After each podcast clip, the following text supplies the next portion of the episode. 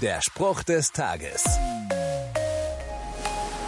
Noch vier Tage bis Heiligabend. Na, wie geht es dir gerade?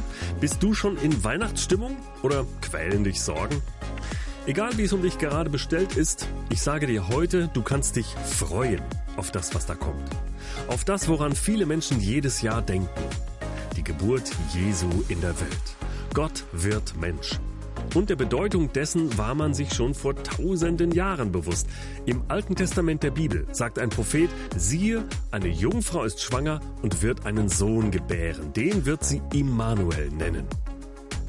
Immanuel, das bedeutet, Gott steht uns bei.